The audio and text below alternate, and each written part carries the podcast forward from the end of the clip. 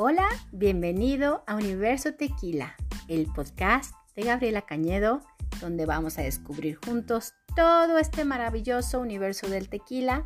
¿Quieres saber cuáles son sus clases, cuáles sus categorías, cuáles son las marcas, cuál es el mejor tequila, cómo se bebe, cómo se disfruta, a dónde se exporta, quién más lo compra, quién más lo vende, quién lo toma. ¿Quieres conocer todo esto acerca del tequila? Síguenos en este podcast de Universo Tequila.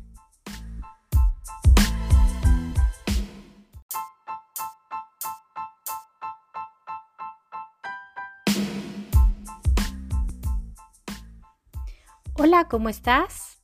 Hoy hablaremos del mes de marzo, el mes de las mujeres y el mes del tequila.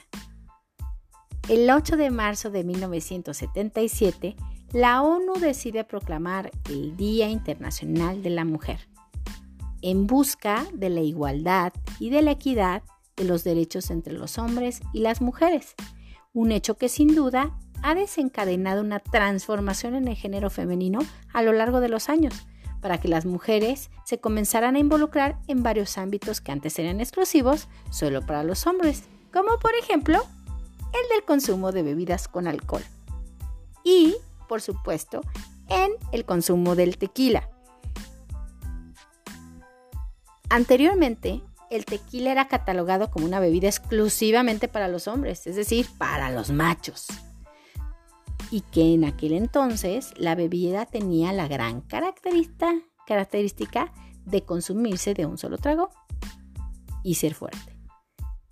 Era cuando se usaba poner sal en la mano para lograr ensalivar el paladar, tomarse de un solo trago el caballito con tequila y decir salud hasta golpear el caballito en la mesa y te lo tomabas de un solo golpe, de shot sentías en ese momento una explosión de alcohol en tu boca que te destapaba, bueno, o sea, hasta el cerebro. Y es ahí que entraba el limón. El limón lo que hacía, bueno, tú chupabas un limón para contrarrestar esos efectos en la boca de ardor, de sensación caliente en el paladar y por supuesto una explosión de alcohol que te impedía poder disfrutar de una manera agradable el tequila. Así se consumía, así se estilaba.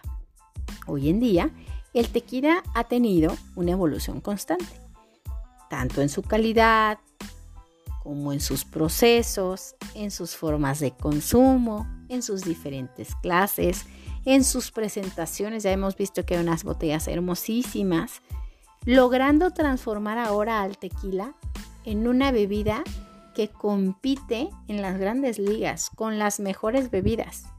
¿Sí? Una bebida de gran prestigio, conocida en más de 120 países, pero sobre todo por su gran calidad y versatilidad.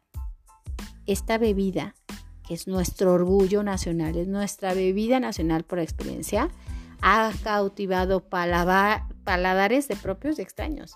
Cada vez más, las personas que prueban el tequila se han quedado enamorados de lo que ofrece. Y ha cautivado a los paladares femeninos.